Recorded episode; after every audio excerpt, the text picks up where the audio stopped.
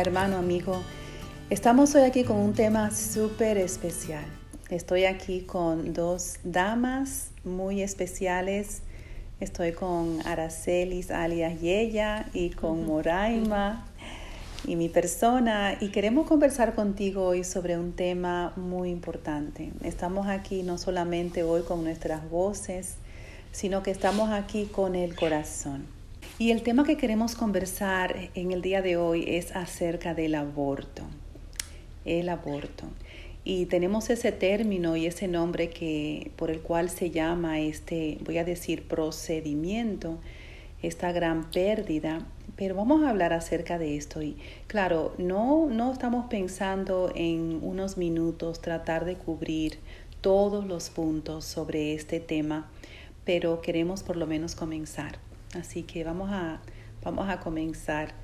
Y vamos, creo que sería inteligente o sabio o muy bueno comenzar a hablar acerca de lo que significa el aborto. Así que si tú tienes una definición, yo te quiero preguntar a ti que estás escuchando, ¿qué, qué es para ti el aborto? ¿Qué significa el aborto para ti? Y voy a preguntarle aquí a estas damas a ver la opinión. Cuando escuchamos el término aborto, ¿qué entendemos que está sucediendo? voy a comenzar con, con la pastora Moraima. Moraima, ¿qué es el aborto para ti? Bueno, eh, hay, hay, varios términos con, con los que se puede definir la palabra aborto en términos científicos, pero realmente si es para mí el significado que te voy a dar es que es una extracción abrupta de un, de un ser vivo, porque realmente eso es lo que se representa. Están, eh, es el término de un embarazo también, pero para darle término a este embarazo, no, muchas veces no lo hacen de la manera más eh, bonita, ni suave, ni nada por el estilo, sino que es una extracción abrupta, el término de un embarazo. Ok. Y cuando dices embarazo, ¿tienes algún número de meses en mente? ¿A qué tú llamas embarazo? Un embarazo es desde que está cae en el vientre la formación de este óvulo con este esperma ya, hay vida. Okay. De inmediato hay vida. Desde que es un embrión, aquel fetico es vida. fetico. Eso nunca lo había escuchado. Estamos, pequeño. Estamos aquí aprendiendo términos de medicina, así que si no sabías esa fetico. Eso está buena. Sí. Bueno, mami, para ti, ¿qué es un aborto? Fíjate, estoy de acuerdo con lo que dice Moraima eh, técnicamente, y, pero en la palabra es algo que, que conmueve, porque cuando el niño cae así en el vientre de la madre, ya es una criatura, es una persona que el Señor en su creatividad y en su amor lo trajo para que tenga vida. Entonces da pena que la misma madre se preste para permitir que ese niño sea cortado su existencia. Duele y, es feo pensarlo. Esos son los pensamientos míos acerca del aborto. Y, ya, perdón, y lo que estaba pensando mientras decimos aborto, aborto, como que el término no se oye tan mal, ¿verdad que no? no. La palabra aborto como que no suena amenaza ni tiene una, una eh, eh, voy a decir, terminología o, no tiene un efecto en nuestro oído así como fuerte. Pero ¿qué tal si en vez de la palabra aborto usáramos otra palabra? ¿Qué, qué otro sinónimo pudiéramos, en base a la definición que ustedes han dado de lo que es terminar una vida? Entonces, ¿qué otro sinónimo podríamos usar en vez de aborto? Y antes de que me respondan, le hago la pregunta porque a veces yo pienso que nosotros humanamente en la filosofía que hemos aprendido en el mundo, o sea, según vamos creciendo y somos parte de esta cultura, y yo pienso que hay muchas cosas que aceptamos como tal, pero eso no quiere decir que sea ciertamente que no, o sea, que sean ciertas, que estén correctas. Y cuando yo creo que nosotros hemos aprendido a aceptar la palabra aborto, para definir esto que estamos hablando o describiendo, pero yo creo que hay un término más, más eh, eh, más, más descriptivo que realmente nos da a entender de lo que estamos hablando. Y como dije, yo creo que con el término aborto, como que la conciencia medio se acalla y no nos ofende tanto porque es aborto y ha sido tan aceptado y es parte de. Pero vamos a hablar aquí, como dije, con el corazón, las cartas en la mesa y vamos a decir qué, qué es un aborto, qué es un aborto. ¿Qué es un aborto, Moraima, para ti? Si no, si no conocieras la palabra aborto, ¿con qué otra palabra pudiésemos reemplazar este proceso? El aborto es un crimen. Amén. Un crimen. Es un asesinato. Lamentablemente, porque estamos dándole término a una vida. Claro que van a surgir muchas excusas por la cual van a llegar a ese punto, pero si es una vida y tú la le estás quitando su, su, sentir, la estás matando. El término es feo, el término es crudo, pero es un crimen. No hay nada que lo justifique. So, te voy a hacer otra pregunta, pero voy a ahora escuchar de mami, mami, eh, que es Aracelis, alias Yeya. ¿Qué, otra palabra para el aborto? ¿Qué, ¿Qué, viene a tu mente, a tu corazón cuando uno dice, Ay. Fíjate, esa la palabra del aborto, como tú dijiste ahorita, tiene una entonación, connotación, que uno la escucha y como que ya el oído se va acostumbrando a aborto.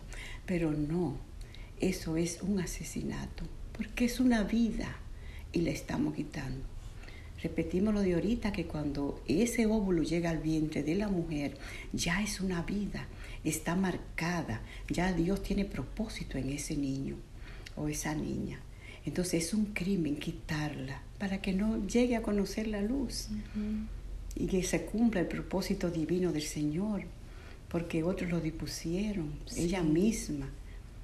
Así es. Y entonces el propósito de nosotras conversar y hablar sobre esto, obviamente no es para traer condenación a ninguna mujer que haya tenido un aborto, pero sí para traer luz y traer verdad a alguna persona que quizás no conoce la verdad sobre este asunto y que así como millones de millones ha aprendido que esto no es nada malo. Pero entonces, y son al escuchar y, al hablar sobre este tema, yo sé que tú que estás escuchando quizás tienes muchísimas cosas, muchísimos puntos que puedes refutar, eh, muchísimas preguntas, cosas que quizás tú ahora mismo estás escuchando y este, estás hablando en voz alta y estás, nos estás hablando de regreso y estás diciendo, sí, pero ¿qué tal en el caso de, sí, pero ¿qué tal? ¿Verdad? Quizás estás haciendo eso ahora. Entonces, la idea no es empobrecernos ni sacar lo peor de nosotros, al contrario, y esto lo pedimos en el nombre de Cristo Jesús, que este tiempo que estamos hablando, hablando, estamos hablando contigo, estamos hablando entre nosotras, estamos hablando aquí en la presencia de Dios, es porque queremos que lo que Dios habla, que queremos que la verdad de Dios sea conocida a aquellos que Él ha creado y yo sé que muchas veces, yo sé que muchas veces tenemos un concepto y un entendimiento de algo que nos induce a hacer ciertas cosas, no porque tengamos una maldad en el corazón, sino porque hemos sido engañados. Hemos sido engañados y sabemos, hay personas y hay mujeres que hacen, se hacen abortos porque simplemente quieren hacerlo, están completamente al tanto de lo que significa. No hay nada que va a cambiar su forma de pensar y dijeron yo lo voy a hacer porque sí, porque es mi vida y lo voy a hacer. Pero hay otras personas que realmente lo hacen porque han sido mal informadas, porque han sido engañadas, porque le han dado una información y le han puesto un nombre bonito y le han dado una definición consoladora que hasta parece atractiva y no tiene nada que ver con la verdad. Y le estamos hablando a ambas mujeres y también a los hombres, pero le estamos hablando a ambas personas, ambas posiciones, porque la verdad es que la verdad es la verdad sin importar quién seas.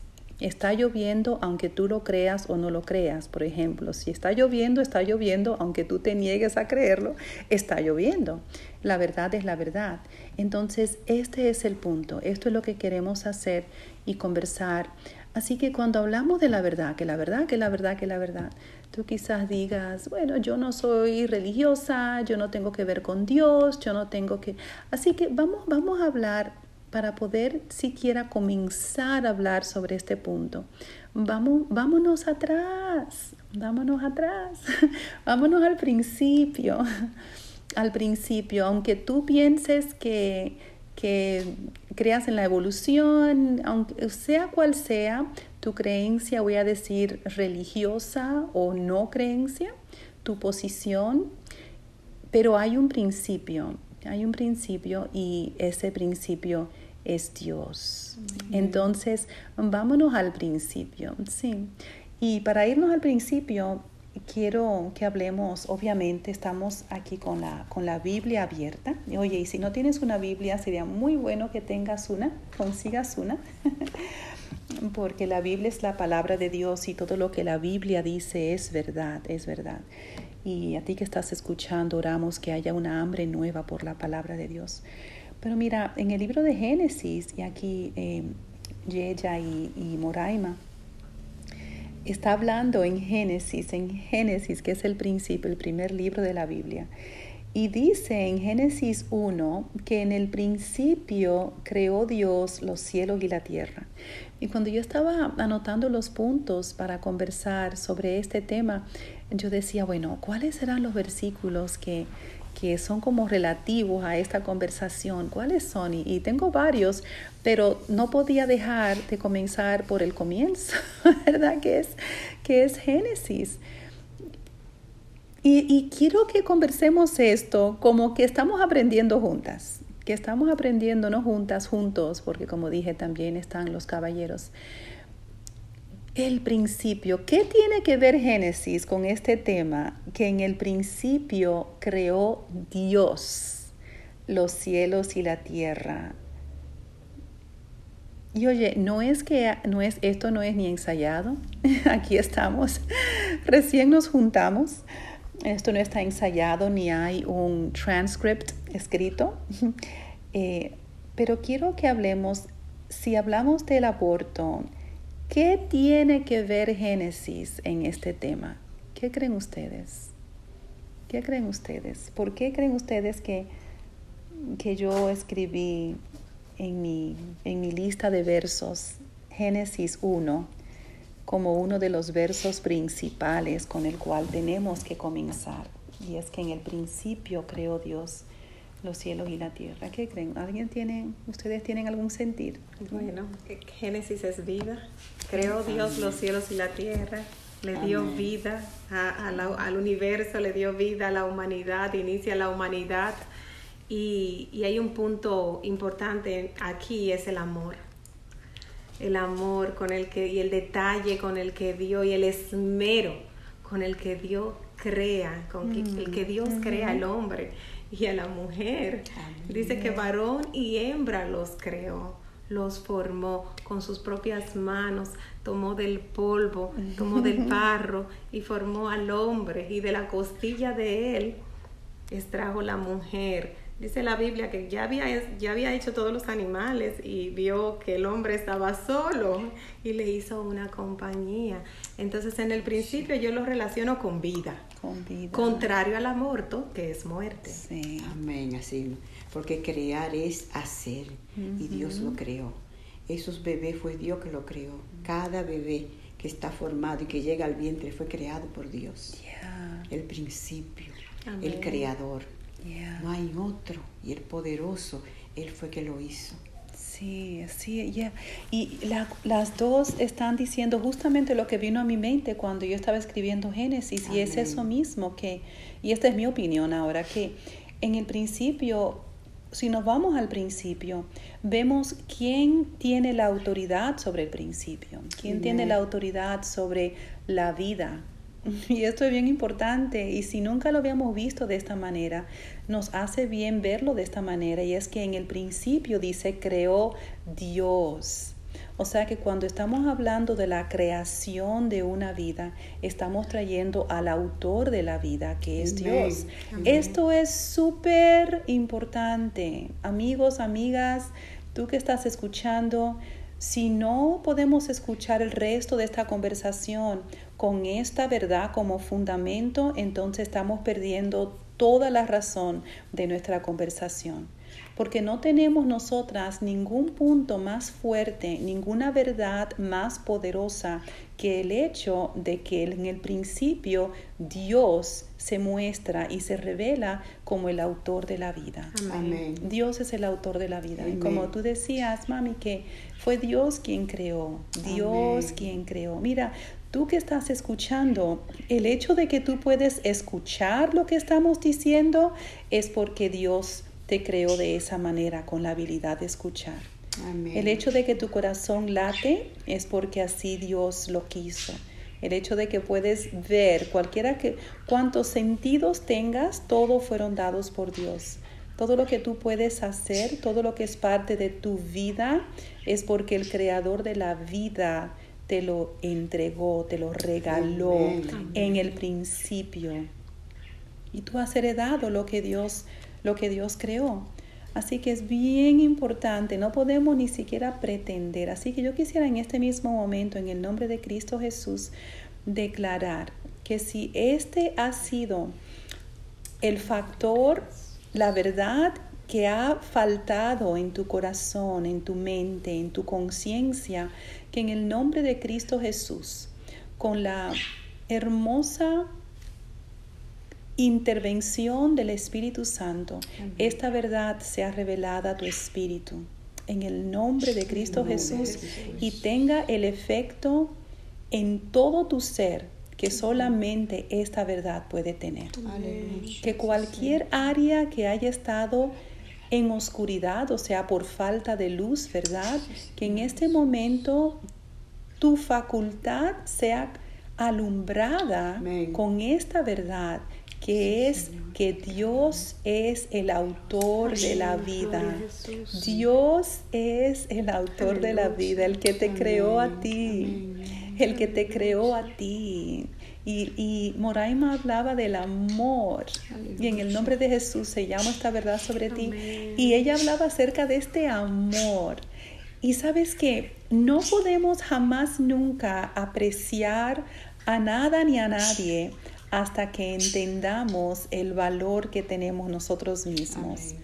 Y cuando tú entiendas, cuando tú veas y conozcas el amor con el que tú fuiste formado, con el que tú fuiste creada, yo sé que si esa verdad es revelada a tu corazón, no puedes permanecer igual. Algo sobrenatural tiene que suceder en tu vida. Tu corazón se va a llenar con esta verdad que va a manifestarse en un rebosar, en querer manifestar este mismo amor a los demás. Amén.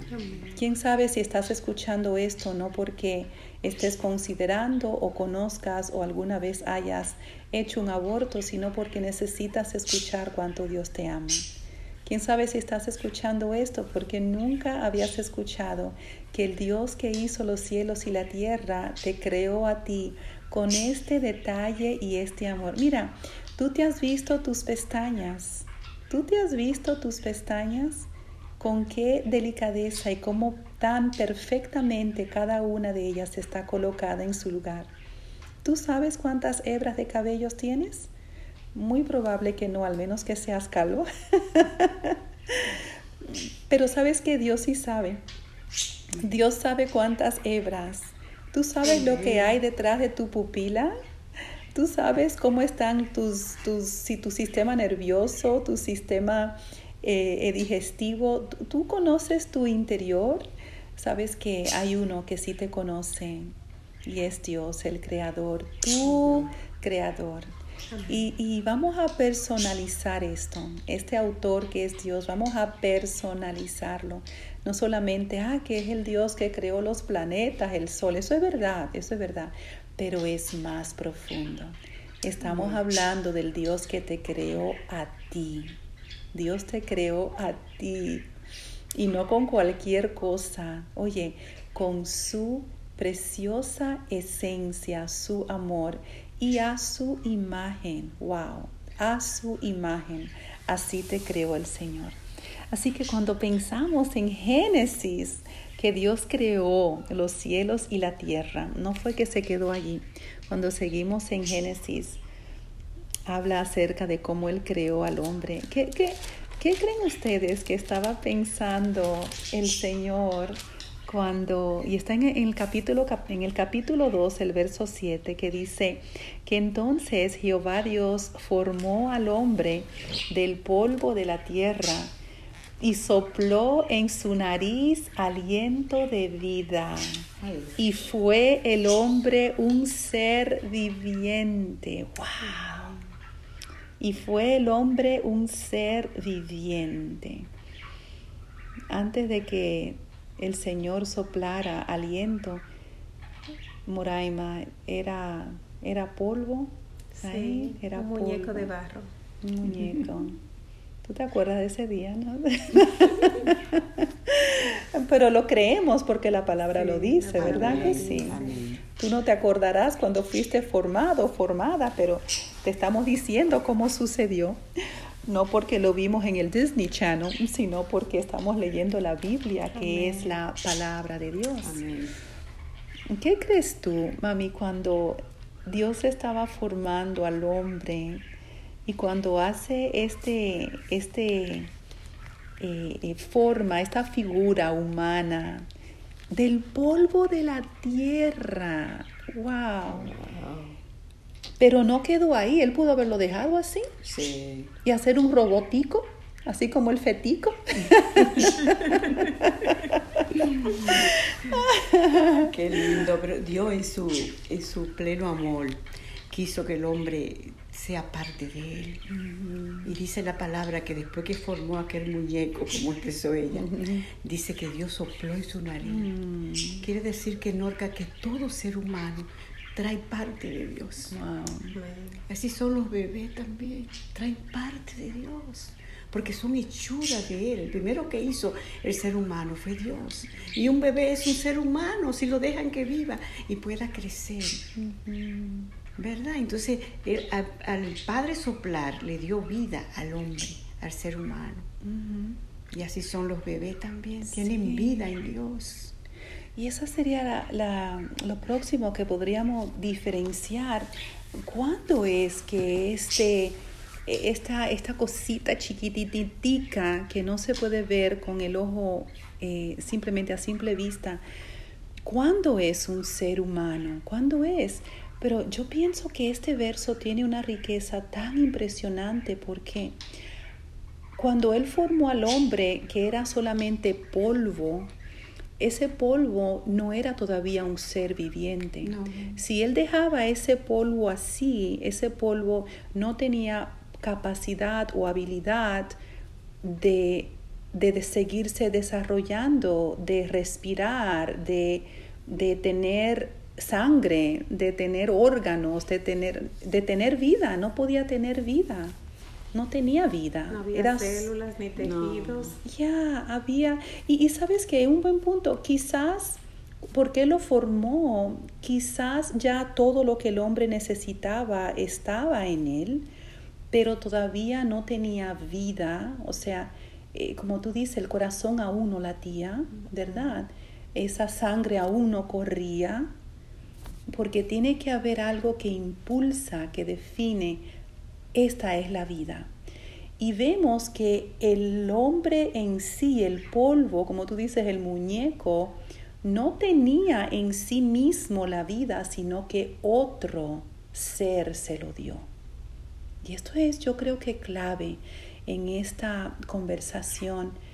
Y es que no es que trajo en sí la vida, por lo tanto, como no la trajo, no es de Él.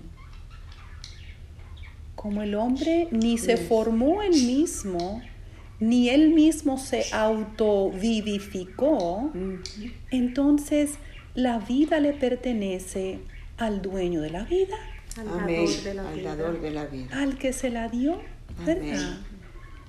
Y esto yo creo que esto es como un esencial para desarrollar el tema. Sí. ¿Verdad? Y esto, y esto, y como dije, no queremos hablar, yo, yo tiendo a hablar bien rápido, pero estoy aquí controladita, bien pausada, porque no queremos correr sobre este tema, a través de este tema, sino que queremos escuchar al Espíritu Santo y que Él nos use como vasos de bendición, porque opiniones hay muchas, pero la opinión nunca no transforma eh, eh, a, un ser viviente con la vida de Dios, sino que es el mismo Espíritu de Dios que nos enseña y nos da vida. So, yo creo que con esto es como para uno quedarse con este verso, voltearlo, mirarlo, olerlo, volver a leerlo.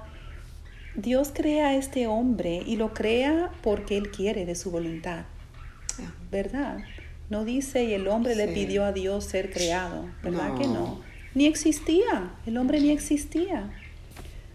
No existía así. Entonces Dios, en la abundancia de su amor, decide formar a este hombre del polvo de la tierra y aunque tiene todo, no tiene vida, no se considera un ser viviente hasta que el aliento de vida que se lo dio el autor de la vida está en él. Esto no, es, esto no es impactante, ¿verdad que sí? Yo creo que si solamente esta verdad se compartiera, se enseñara a la gente, a los niños, a las jóvenes, los jóvenes, los hombres, a todos, que Dios es el autor de la vida, yo creo que creciéramos con otro entendimiento y otro valor, otro respeto, otra apreciación por la vida y por el autor de la vida. Amén. Amén. ¿Verdad? Así es. Y yo pienso, sin, sin querer salir obviamente de este tema, pero yo pienso que muchas de las cosas que hemos perdido, o sea, de la verdad que hemos perdido, las muchas maneras en que hemos crecido con engaño, es porque no, no hemos sido enseñados quizás a una edad temprana acerca de esta verdad, acerca de Dios. Yo creo que si nosotros los niños somos, nosotros los niños, qué bonito se oyó eso, si los niños aprenden a una edad temprana que Dios es el autor de la vida y que sin Él no podemos ser seres vivientes, que Él es quien nos originó y quien nos sostiene, ¿no crees que eso va a tener un impacto en sus decisiones futuras? ¿Verdad, Moraima? No solamente como ellos se ven, sino también como ven a otros. Y en su caminar, en, en su modo de pensar, en su modo de tratar a los demás niños, porque hay, una, hay un sentido de pertenencia, todo es de ellos. Sí. Pero cuando ellos pueden entender eh, dentro de la capacidad que ellos tienen, porque son niños, de que ellos le pertenecen a Dios y que de la misma manera en la que ellos le pertenecen, también sus compañeros, también sus amigos, también sus familiares, hasta en el momento de enojo, de, contienda, de problemillas entre niños, hasta en ese momento llevan esa, esa, esa, información a esa realidad. Yo soy parte de Dios, pero tú también lo eres. Amén. Y Él nos amó de igual manera. Así como me ama a mí, Él también te ama a ti. Y creo que esa información de una manera u otra va a cambiar las decisiones que tomen a temprana edad. De igual manera, las decisiones que tomarán en el futuro. Eso va a trastornar sus pensamientos, no porque ellos lo van a hacer, sino porque ya la información fue eh, y fue incrustada en ellos, ¿verdad que sí? Pero el Espíritu Santo va a hacer un trabajo en eso que ellos recibieron, en esa semilla, y va a germinar. Y ese fruto va a ser para el provecho de ese niño que ya es un adulto, para todo lo que va a hacer en su vida, su caminar. Tiene que prosperar, porque hay un, hay un sentir diferente. No fue un, un conocimiento que recibiste de la escuela ni que leíste en un libro. Es la realidad que viviste y que te llenó en el momento que recibiste la información, porque el Espíritu Santo estuvo actuando. Dios me creó y de igual manera te creó a ti y nos ve de una manera distinta a como nosotros nos vemos. Sí, es verdad, Isabel. Mientras tú estabas diciendo eso, pensaba en eso del valor de la vida, cómo eh, como niños, cómo eso va a afectar, va a cambiar no solamente el, respeto que tenemos por los demás, pero también aún el valorizar nuestras propias vidas. Y sabes que, Morena, cuando tú hablabas, yo pensaba en el alto índice de suicidios que hay, porque estamos hablando, sí, específicamente del aborto, pero lo que estamos diciendo ahora es que para siquiera comenzar a tocar ese tema de sí, por qué y cómo y dónde, y lo que estamos primero necesitando aclarar es ¿Dónde está el valor de nuestra vida? ¿Quién la tiene? ¿Quién la define?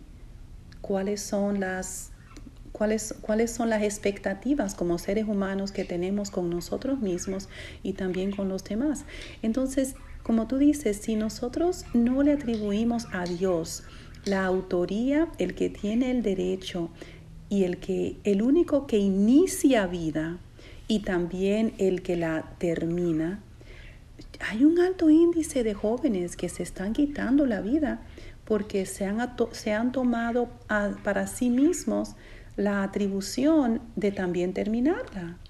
Si no, si no reconocemos que Dios es quien tiene el único derecho de dar vida y Él es quien inicia la vida, tampoco entonces vamos a considerar que Dios es quien tiene el derecho de terminar la vida. Por lo tanto, yo tomo la decisión y yo la termino cuando yo quiera.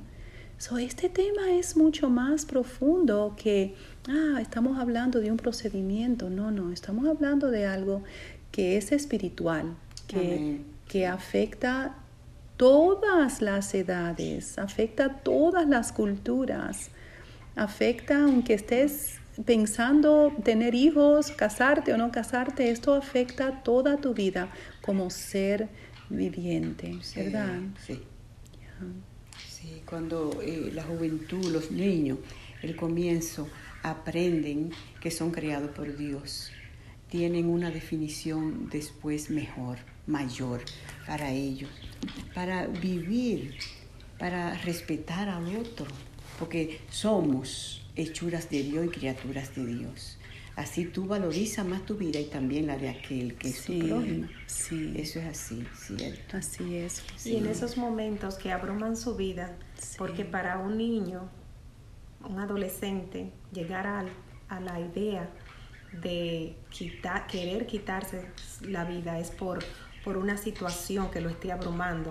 Y estamos hablando de situaciones ya mayores. Sí y cuando llegan esos momentos, porque a todos en la vida van a tener momentos difíciles, y hay momentos que parecen ser muy grandes, pero sin que esperanza. sin esperanza, pero que hay una puerta. Y también no es tan grande cuando lo ves desde otro enfoque. Pero según la edad será el tamaño del, del, del problema. y ellos se encierran en esa realidad y en ese problema y en esa confusión, ya sea cual sea, creyendo que ellos pueden hacer contra ellos lo que ellos quieran, porque no hay temor. Y como y no hay temor, no hay apego, no hay no hay valor a nada ni a nadie, porque los niños y los seres humanos nos apegamos a los padres, pero en ese momento hay un despego total y no, y pueden haber situaciones que tengan que ver con la formación, que haya faltado un familiar, lo que sea, o que, o la crianza, lo que sea. No sabemos cuál es el problema, pero sí sabemos que llegan. Pero si saben que fueron creados por Dios, eso va a cambiar su vida. Si saben que le pertenecen a Dios, puede llegar el pensamiento, no te voy a decir que no, que, que no va a llegar, sí puede llegar porque el enemigo va a estar ahí constantemente atacando para buscar la manera de desviar la atención de esa persona de Dios y que su atención sea atraída hacia Él. Pero no es lo mismo el que conoce a Dios, el que ha escuchado del Señor, el que ha visitado la iglesia, el que ha sido informado, porque es. que la semilla fue sembrada. Es diferente, su manera de actuar va a ser distinta, de reaccionar, aunque sea turbado en un momento de su vida, va a despertar a tiempo. Va a decir, no, yo no me pertenezco. Hay alguien mayor, hay alguien superior, hay alguien que me ama y que, y que vela por mí. Se va a detener, se va a detener y en ese momento su, eso va a cambiar todo, porque esa decisión es completamente trastornada y no la va a tomar. ¿Por qué? Porque tiene el conocimiento de que no le pertenece, no se pertenece y que le pertenece a Dios y que Dios le ama. El temor a Jehová, ¿verdad? Y el temor a Jehová que va a llegar sobre él, porque el único que puede quitar la vida es aquel que la ha dado. Y el que la dio es justo y es soberano y está rebosado de amor. Mm. Va más allá de todo. y, y, conociendo esto, e, eso lo va a hacer reaccionar y va a transmitirle también a los demás, porque yo fui formada en un hogar cristiano, pero en los, hasta en los hogares cristianos hay problemas, en todos los lugares hay problemas, pero yo a la edad de 14 años, yo recuerdo que yo transmitía el conocimiento que yo tenía, la información que yo había recibido de que Dios es amor, de que Él me ama y que Él anhela que todos seamos salvos. Y entonces llevaba la palabra. Entonces yo me tomo, por ejemplo, no porque quiera eh, tomarlo como punto de partida, sino también para enfocar en que el joven, el que conoce la palabra, la entrega. Sí, el niño que la conoce, la entrega. El niño va a entregársela a los demás y el otro va a recibir y va a recibir. Y esa información va a generar un cambio. Amén. Un cambio. Y eso va a hacer, a provocar un impacto en su vida en el momento que tenga que provocarlo. Porque el Espíritu Santo va a hablar a su corazón. Qué lindo. Y va a tocarlo. Bueno, yo estoy mirando, yo al principio dije, por favor, regálanos 30 minutos y estoy viendo que ya pasaron. Oh. no sé qué pasó, pero qué bueno que pudimos por lo menos comenzar el tema. Sí. Yo no sé si ustedes están de acuerdo, pero yo creo que por amor al Señor y a los demás, que Él nos manda, esos dos mandamientos, amarás al Señor y amarás a tu prójimo, que yo creo que debiéramos de comprometernos nosotras de que vamos a, seguir, no terminar, vamos a seguir esta conversación, porque no creo que sería justo eh, iniciarla y dejar como con comidilla, se dice así, comidilla, sí, ah. con comezón de oír, voy a decir. Eh, a los demás. Así que, pero qué bueno que pudimos hablar acerca de Génesis un poquito y traer este verso. Imagínate tú que estás escuchando solamente con este un verso todo lo que sale de, este verso, porque es la verdad y es que la palabra de Dios es manantial de vida. Y imagínate que podamos seguir también, pero no podríamos, no podíamos, era, era no, no, no eh, productivo y voy a decir la palabra imposible hablar acerca de el aborto que tiene que ver con la terminación de una vida y no hablar del autor de la vida. No sería justo hacer eso, no sería completo. Así que qué bueno que pudimos hablar de esto y queremos animarte. Si tú tienes una Biblia, si no la tienes, igual que uses uno de tus eh, medios electrónicos y puedas ir al libro de Génesis y leer ahí la historia de cómo fue que tú llegaste a este mundo y quién fue que sopló en tu aliento, aliento de vida en tu nariz. Así que te bendecimos a ti. Gracias Moraima, gracias Mami, alias Yeya, por este tiempo. Gracias a ti que estás escuchando y te bendecimos en el nombre de Jesús. Recuerda que estamos aquí entregando la verdad no porque somos sabias en nosotras mismas, sino porque te estamos entregando lo que el Señor dice, lo que está en su corazón. Y Cristo es la verdad. Él es el camino, la verdad y la vida. Así que nos volvemos otra vez a reunir otro día de esta semana para seguir esta conversación, pero mientras tanto declaramos que esta verdad enriquece tu vida y te ayuda a conocer al Creador de la vida y a tomar las decisiones que van a glorificar a aquel que te creó y que te amó con amor eterno. Que Dios te bendiga.